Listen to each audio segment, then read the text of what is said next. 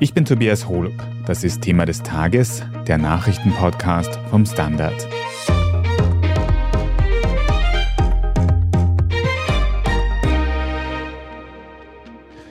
Seit Jahren ist es das große Ziel im Kampf gegen den Klimawandel, eine Erderwärmung von mehr als 1,5 Grad zu stoppen.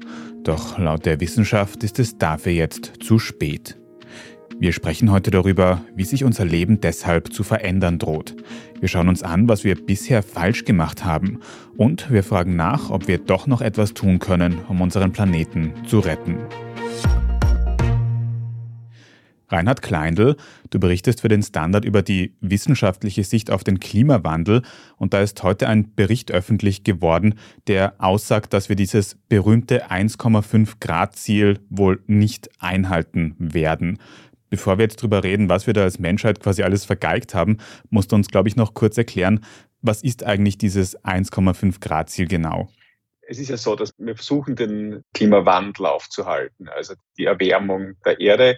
Und es hat sich herausgestellt, dass das nicht grenzenlos möglich ist. Ne? Also eine gewisse Erwärmung müssen wir einkalkulieren, weil wir einfach schon ganz viel Treibhausgase produziert haben. Und jetzt ging es darum, wie viel soll dieser Anstieg betragen dürfen ne? und was sind die Folgen, wenn eben es zu einer weiteren Erwärmung kommt. Und da gab es 2010 erstmals bei der Klimakonferenz damals in Cancun ist das zum ersten Mal aufgepoppt, dass man gesagt hat, man wird versuchen, die Erwärmung auf 1,5 Grad zu begrenzen. Und der Hintergrund ist der, dass man auf den damaligen wissenschaftlichen Erkenntnissen beruhend sagen konnte, da wird es wahrscheinlich von den Folgen her nicht so schlimm werden. Und alles, was dann mehr ist, hat man gesehen, da kommt man dann in die Richtung sogenannter Kipppunkte, wo es zu Veränderungen kommt, die man wahrscheinlich dann nicht berückgängig machen kann, sondern die eine, Eigendynamik entwickeln. Und daher kommt dieses 1,5 Grad Ziel. Und 2015 ist dann bei der Pariser Klimakonferenz vereinbart worden von den fast 200 Teilnehmerstaaten, dass man eben versucht, den Klimawandel wirklich auf diese 1,5 Grad zu begrenzen. Und ist das jetzt schon sicher, dass wir das eben nicht schaffen? Ja, das hat sich irgendwie abgezeichnet. Da hat es ja verschiedene Berichte gegeben, dass das sehr schwierig wird, das zu erreichen. Und da gibt's jetzt erstmals eben eine Studie, die verschiedenste Einflüsse sich ansieht, nämlich nicht nur technische, sondern auch gesellschaftliche Einflüsse abbildet und die jetzt einmal konkret sagt, das ist nicht mehr plausibel, dass wir das noch schaffen. Wenn wir es jetzt eben nicht schaffen, was bedeutet das für uns? Du hast gesagt, es gibt eben diese Kipppunkte, es gibt Folgen. Welche Folgen drohen uns, wenn wir diese 1,5 Grad jetzt nicht schaffen? Das ist leider sehr viel schwieriger zu sagen als der Grad der Erwärmung selbst, ja, weil das sind komplexe geologische Effekte, die da stattfinden, biologische Effekte. Ein Beispiel, Kipppunkte, die immer wieder genannt werden, ist das Abschmelzen vom Eis an den Polkappen, aber auch auf den Gletschern. Da gibt es verschiedene Prognosemodelle, wie schnell das passieren wird, was da passieren wird. Aber andere Kipppunkte sind zum Beispiel, das ist Auftauen von Permafrost oder das Freisetzen von Treibhausgasen aus Mooren zum Beispiel, die bei einer Veränderung der Umwelt austrocknen und wahnsinnig viel Treibhausgase freisetzen. Und das ist nicht so einfach zu modellieren. Man weiß, dass das ab einer gewissen Temperatursteigerung passieren wird, aber wann genau, lässt sich nicht so einfach sagen. Was man genauer sagen kann, sind die atmosphärischen Effekte, wie viel Erwärmung man erwarten darf aufgrund unseres CO2-Ausstoßes. Und interessant ist, dass wir uns ja auf einem Weg befinden, der in Richtung drei Grad geht. Und das ist eben ein Riesenunterschied. Also bei drei Grad Erderwärmung reden wir von einem Anstieg des Meeresspiegels von mehreren Metern bis 2100. Da reden wir von veränderten Meeresströmungen, Wettereffekten, Verschiebung von Klimazonen. Da kommt es dann zu Veränderungen des Ökosystems, auch in den Meeren, riesiges Artensterben. Und das sind alles Dinge, die natürlich auch mit so Ökosystemleistungen verbunden sind. Ne? Man rechnet auch mit riesigen gesellschaftlichen Auswirkungen. Also, dass eben ärmere Bevölkerungsschichten deutlich stärker darunter leiden werden und dass es dann auch eben zu Flucht aufgrund von Klimawandelfolgen vermehrt kommen wird. Und was besonders relevant ist und wir jetzt schon merken, ist eine Zunahme von Klimaextremen. Und die sollen einfach massiv zunehmen. Mit allen verbundenen Folgen, dass eben Böden dann weggespült werden und verstärkte Erosion und solche Dinge, also viele indirekte Folgen auch. Mhm. Also Artensterben in der Natur, Flucht Bewegungen unter den Menschen und eben auch Wetterextreme wie Überschwemmungen und Waldbrände, die wir jetzt die ganze Zeit sehen, wenn ich das richtig verstehe. Das ist alles eben schwierig zu erforschen, wie du sagst. Das ist ein bisschen abstrakt. Kannst du vielleicht noch ein bisschen für uns beschreiben, wenn eben die Temperatur weiter als drei Grad ansteigen sollte, wie konkret wird unsere Welt dann ausschauen in, sagen wir, 50, 100 Jahren? Also sehr prominent ist eben der Meeresspiegelanstieg wenn man wirklich Richtung mehrere Meter Meeresspiegelanstieg geht, dann muss man sich nicht nur Venedig vorstellen, sondern zum Beispiel die Niederlande, was das bedeuten würde. Ich weiß nicht, wer die Küstenlinien im Süden kennt, muss man sich mal vorstellen, was das bedeuten würde, wenn da fünf Meter mehr Wasser sind. Also das ist eins der Dinge, und eben die Häufigkeit von Extremwetter würde einfach massiv zunehmen. Diese Hitzetage, die wir jetzt ab und zu haben, das wäre quasi Normalität mit allen Folgen, die wir auch so gesundheitlich davon haben. Also ein Anstieg von durchschnittlich zwei Grad oder einem Grad, das klingt ja nicht noch viel. Ne? Das habe ich jeden Tag ein, zweimal. Am Abend geht's runter und in der Früh geht's rauf. Das Problem ist, dass es lokal zu viel stärkerer Erwärmung kommt einerseits und andererseits sind eben die Extreme, die einfach zunehmen werden. Und da weiß man schon, dass eben zum Beispiel das für Bodenerosion ein Problem ist. Wenn es trocken ist und dann fällt auf einmal viel Regen zum Beispiel, dann schwemmt es den Boden weg. Und das ist für die globale Ernährung durchaus interessant, was das für Bedeutung haben wird. Also das sind so indirekte Effekte auch ganz viel. Natürlich wird es wärmer, natürlich gibt es gesundheitliche Effekte und riesiges Problem für die Artenvielfalt, weil einfach das so schnell geht, dass viele Arten sich nicht anpassen können. Aber diese Extreme werden für sich genommen ein großes Problem werden und die merkt man ja jetzt schon. Das ist jetzt schon ein Problem. Das sind sehr schlimme Folgen, die das Leben von ganz vielen Menschen beeinflussen werden in den nächsten Jahrzehnten und Jahrhunderten. Kann man denn sagen, warum es so weit kommt, warum wir dieses Klimaziel verpassen werden? Weil wir so weitermachen, wie wir es gewohnt sind, kann man ganz salopp sagen. Ja? Also wir haben ein Wirtschaftssystem und auch persönliche Gewohnheiten, die ganz stark auf Verbrennen von fossilen Rohstoffen, Treibstoffen basieren. Ne? Und unser Lebensstil ist eher gestiegen, die Wirtschaft wächst und damit wachsen auch diese Effekte. Und nebenbei hat man jetzt in letzter Zeit eben versucht, die Abhängigkeit von fossilen Brennstoffen zu verringern und man hat Photovoltaik ausgebaut und Windkraft ausgebaut. Und man versucht eben damit auch irgendwie Schritt zu halten mit der Entwicklung, die die Gesellschaft sonst macht. Und da stellt sich eben heraus, dass das, das was man getan hat, nicht gereicht hat in Relation zu dem anderen, was wir getan haben. Mhm. Jetzt wissen wir aber auch irgendwie schon lange, dass die Bevölkerung immer weiter wächst, dass die Wirtschaft immer weiter wächst. Und da ist es ja dann auch irgendwie logisch, dass auch der Verbrauch an fossilen Brennstoffen immer weiter wächst. War es eigentlich irgendwann mal realistisch, dass wir dieses 1,5 Grad Ziel erreichen oder haben wir uns da immer was vorgemacht? Nein, es hat schon Zeiten gegeben, wo das möglich gewesen wäre. Also das ist tatsächlich eine eher neue Erkenntnis, dass man wirklich sagt, man wird es nicht mehr schaffen. Also mit verstärkter Akzeptanz der Maßnahmen und mit einer größeren Umstellung wäre das natürlich zu schaffen gewesen. Aber seit einigen Jahren wird das zunehmend unrealistisch. Mhm. Wenn wir diese Ziele jetzt sowieso nicht erreichen können, so wie es ausschaut, bedeutet das dann eigentlich, dass wir gleich komplett quasi darauf pfeifen können, noch Maßnahmen gegen den Klimawandel zu setzen, weil es eben salopp gesagt eh schon wurscht ist? Das kann man so nicht machen. Und zwar, das Problem ist eben, wie schon gesagt, wir steuern in Richtung drei Grad und drei Grad sind noch ein viel größeres Problem als zum Beispiel zwei Grad. Das heißt, man wird versuchen müssen, weiterzumachen in dem Sinn, dass man sich umstellt, dass man den Treibhausgasausstoß reduziert mit allen Mitteln, die es halt so gibt. Dieser Bericht, der jetzt erschienen ist, nennt da auch einige die Hauptprobleme, die da genannt werden, sind das Unternehmen, Politik, dass es da eben zu Verzögerungen kommt und eben der Konsum, der private Konsum auch. Und wenn man dort weitermacht, kann man also diese drei Grad womöglich verhindern. In der Studie ist auch die Rede davon, dass zwei Grad zum Beispiel mit einer Anstrengung noch erreichbar sind. Und diese zwei Grad Klimaerwärmung sind auch immer gemeinsam mit diesem 1,5 Grad Ziel genannt worden. Auch in Paris 2015. Man versucht 1,5 Grad, aber zumindest unter zwei Grad möchte man bleiben. Ob das jetzt so viel besser ist, ist gar nicht so geklärt, weil es gibt verschiedenste Studien, die zeigen, dass auch bei zwei Grad Erderwärmung man verschiedenste dieser Kipppunkte schon erreicht. Es gibt aber auch Studien, die sagen, dass 1,5 Grad in manchen Bereichen ein Problem sind. Das heißt, die Rede ist davon, dass jedes Zehntel Grad eben Schlimmeres verhindert. Das ist nicht sehr erbaulich, aber das ist die Tatsache, der wir uns da stellen müssen, dass quasi, selbst wenn man diese günstigen 1,5 Grad verfehlt, man nicht aufhören darf, weil es einfach viel schlimmer kommen würde. Jedes Zehntelgrad zählt, sagst du, um zumindest die allerschlimmsten Folgen zu vermeiden. Vielleicht einigen wir uns dann in den nächsten Jahren eben, wie du sagst, auf ein 2-Grad-Ziel. Was man jetzt aber tun könnte, um eben die Klimaerwärmung zumindest ein bisschen noch aufzuhalten, das besprechen wir gleich noch und machen vorher eine kurze Werbepause. Wir sind gleich zurück. Schaffen wir es noch, die Erderhitzung zu stoppen? Wie verändert künstliche Intelligenz unser Leben? Wie werden wir in einer heißeren Welt leben, arbeiten, urlauben? Und wann fahren Autos autonom? Ich bin Alicia Prager. Und ich bin Florian Koch.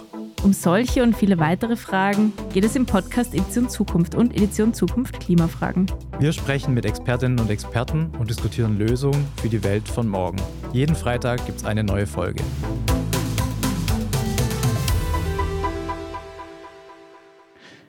Reini, was wären denn jetzt konkrete und wirklich entscheidende Maßnahmen, die wir jetzt sofort setzen könnten, um ebenso schnell wie möglich die Klimaerwärmung irgendwie noch zu verlangsamen? Es geht um die Maßnahmen, die man immer bespricht. Ne? Also man braucht die ganze Bandbreite an Zugängen und man kann sich eigentlich nirgends irgendwo leisten, da größere Kompromisse einzugehen. Das ist jetzt nicht Gegenstand der Studie gewesen, ganz konkret, aber man kennt diese Berechnungen, dass Einzelne eben bei der Mobilität, beim Essen, bei solchen Dingen eben große Effekte erzielen können. Also die auch wirklich was ausmachen. Das ist das, was wir konkret tun können. Das würde jetzt, glaube ich, zu weit gehen. Aber eben Mobilität und Ernährung zum Beispiel sind zwei große Punkte, wo man sehr viel machen kann. Es würde zu weit gehen, wenn wir jeden einzelnen Aspekt des Lebens durchplanen. Aber kannst du mir ein, zwei Beispiele sagen, wenn ich jetzt quasi heute nach der Arbeit, wenn ich dann heimfahre, was fürs Klima tun will? Was kann ich machen? Mit dem Zug fahren, statt mit anderen Verkehrsmitteln. Fleischkonsum reduzieren, das sind so die zwei prominentesten Dinge. Es gibt natürlich beim Wohnen ganz viele Möglichkeiten. Es gibt viele Kleinigkeiten. Aber so die großen Posten, wo man am meisten tun kann, sind tatsächlich die zwei eigentlich. Also mehr öffentliche Verkehrsmittel nutzen und weniger Fleisch essen, beides notiert und ich werde mein Bestes geben. Aber gibt es da auch so quasi große strukturelle Dinge, die passieren sollten? Man hört zum Beispiel aktuell davon, dass die Politik ein niedrigeres Tempolimit beim Autofahren einführen sollte. Das würde dann fürs ganze Land gelten, für sehr viele Menschen und würde wohl dafür sorgen, dass in einem großen Maß weniger Treibhausgase ausgestoßen werden. Wären solche großen Maßnahmen jetzt wichtig und sinnvoll, zum Beispiel auch so eine Temporeduzierung? Ja, solche Dinge wären notwendig, ja. Und eben nicht nur eine einzelne Maßnahme, sondern halt auf breiter Front ganz verschiedene Dinge. Dazu der Ausbau von Erneuerbaren mit der ganzen Infrastruktur, die dazugehört, um das überhaupt nutzen zu können. Und die Mobilität eben Tempolimits sind ein Faktor, der da was bringt. Ja. Mhm. Diese Diskussion um Tempolimits beim Autofahren, die wird ja zum Teil auch angestoßen von AktivistInnen, von Gruppen wie der letzten Generation, die sich auf Straßen festkleben, um quasi die Menschen davon zu überzeugen, dass es Änderungen in der Mobilität braucht. Jetzt gibt es in letzter Zeit ganz viele Diskussionen darüber, weil Menschen von diesen Aktionen zum großen Teil genervt sind und möglicherweise oder wahrscheinlich dann auch weniger motiviert sind, irgendetwas gegen den Klimawandel zu tun. Würdest du sagen, dass solche Aktionen der Sache dann im Endeffekt mehr schaden, als sie helfen, obwohl es notwendig wäre, zum Beispiel die Mobilität zu ändern? Ich denke, dass die Wahrnehmung des Problems und die Bereitschaft, was zu ändern, so weit auseinanderklafft mit dem, was notwendig wäre, dass diese Irritation jetzt schon einen Sinn hat. Ja. Weil einfach das Problem gehört stärker ins Bewusstsein. Diese Auseinandersetzung müssen wir jetzt führen. Und das bricht jetzt Dinge auf, das zeigt Dinge auf und ich glaube, dass in Summe der Effekt da positiv sein wird, weil man jetzt einmal darüber diskutiert, wie groß ist eine Verkehrsbehinderung im Vergleich zu dem Problem. Das müssen wir jetzt diskutieren. Und das war bisher nicht in dem Maß möglich, wie es notwendig gewesen wäre. Und das zeigt diese aktuelle Studie auch ganz stark. In der Studie ist die Rede davon, dass es sehr wohl positive Maßnahmen gibt, aber dass die gesellschaftliche Entwicklung eben nicht Schritt hält und dass das zu langsam geht.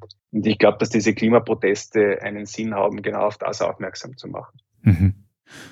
Wie ist denn jetzt dein persönlicher Ausblick, Reini, nach diesen doch eher alles andere als guten Nachrichten, dass wir das 1,5 Grad Ziel nicht erreichen werden. Werden wir als Menschheit es trotzdem schaffen, den Klimawandel noch irgendwie aufzuhalten? Es gibt ja zum Glück genügend Menschen, die aktiv was tun wollen und was probieren. Bitter ist, dass die quasi nicht genügend Unterstützung haben und deren Beitrag wird natürlich einen Effekt haben, der Schlimmeres verhindert. Es müssten mehr Leute sich anschließen und gemeinsam kann man da viel mehr erreichen. Und es zahlt sich aus, da dran zu bleiben, weil eben die Alternative einfach nicht sehr rosig ist. Also es ist im Grunde schon motivierend zu wissen, alles, was man tut, bringt was. Alles, was man tut, bringt was, auch abseits von ebenso ganz strengen Zahlen und Zielen wie dem 1,5 Grad Ziel. Das haben wir nicht geschafft, aber das nächste Ziel wartet ja um die Ecke, zum Beispiel das 2 Grad Ziel. Danke für diese Ausführungen, Reinhard Kleindl. Danke. Wir sprechen jetzt dann gleich noch über die weiteren wichtigen Meldungen des Tages, zum Beispiel über die Abschaffung der Corona-Maßnahmen in Österreich und den Besuch unseres Bundespräsidenten van der Bellen in der Ukraine. Wenn Ihnen der Podcast gefällt, dann können Sie ihn auf Podcast-Plattformen wie Spotify oder Apple Podcasts auch abonnieren und verpassen dann keine weitere Folge mehr. Gerne auch eine gute Bewertung dort lassen, damit uns noch mehr Menschen finden können. Wir machen jetzt eine kurze Werbepause und sind gleich zurück.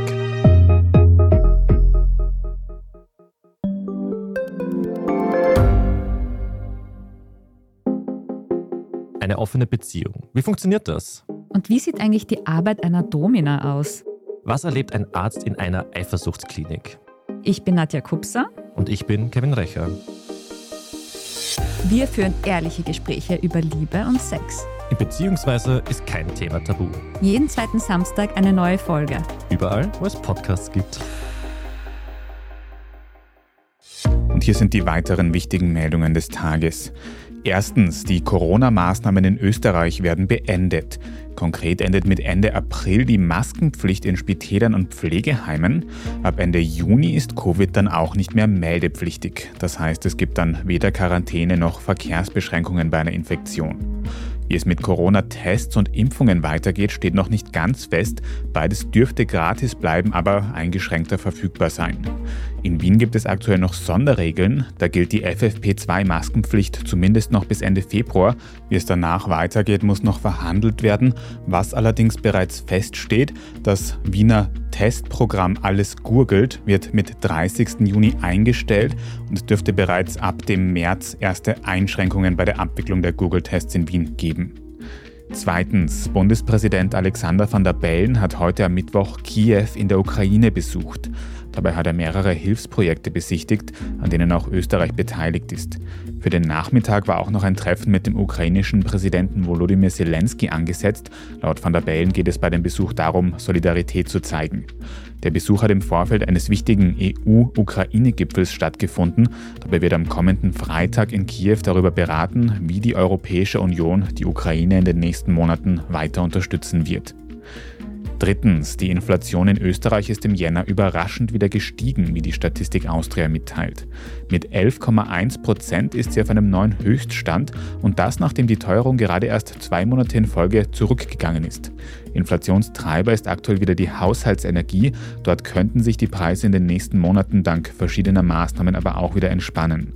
Morgen am Donnerstag wird außerdem die Europäische Zentralbank tagen und vermutlich eine weitere Zinserhöhung beschließen, um die Inflation zu bekämpfen.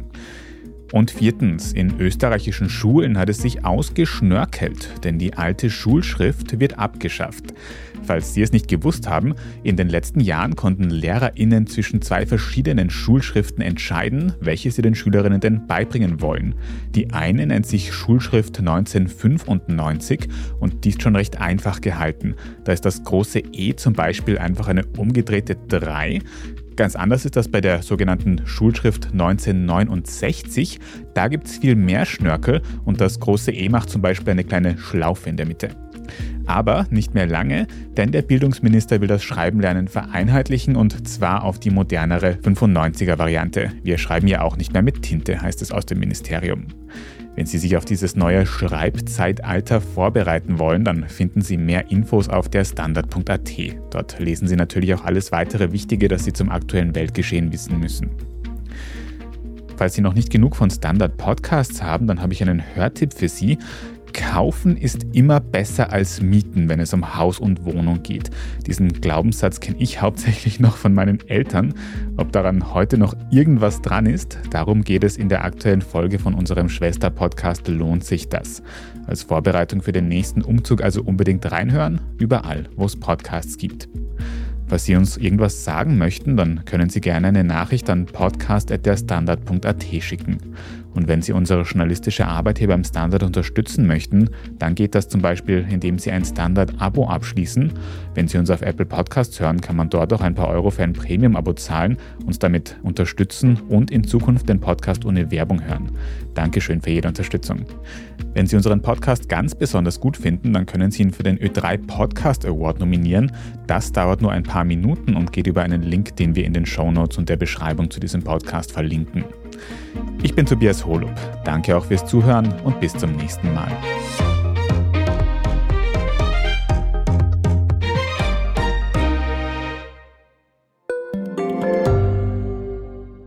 Frisst die Inflation mein Erspartes auf? Soll ich mein Geld in Aktien stecken? Und wie funktionieren eigentlich Kryptowährungen? Im neuen Standard-Podcast Lohnt sich das? sprechen wir über alles rund ums Thema Geld und Geldanlage. Wie man in Aktien investiert und was genau hinter einem NFT steckt, im Gespräch mit ExpertInnen gehen wir jede Woche diesen und vielen weiteren Fragen auf den Grund. Lohnt sich das?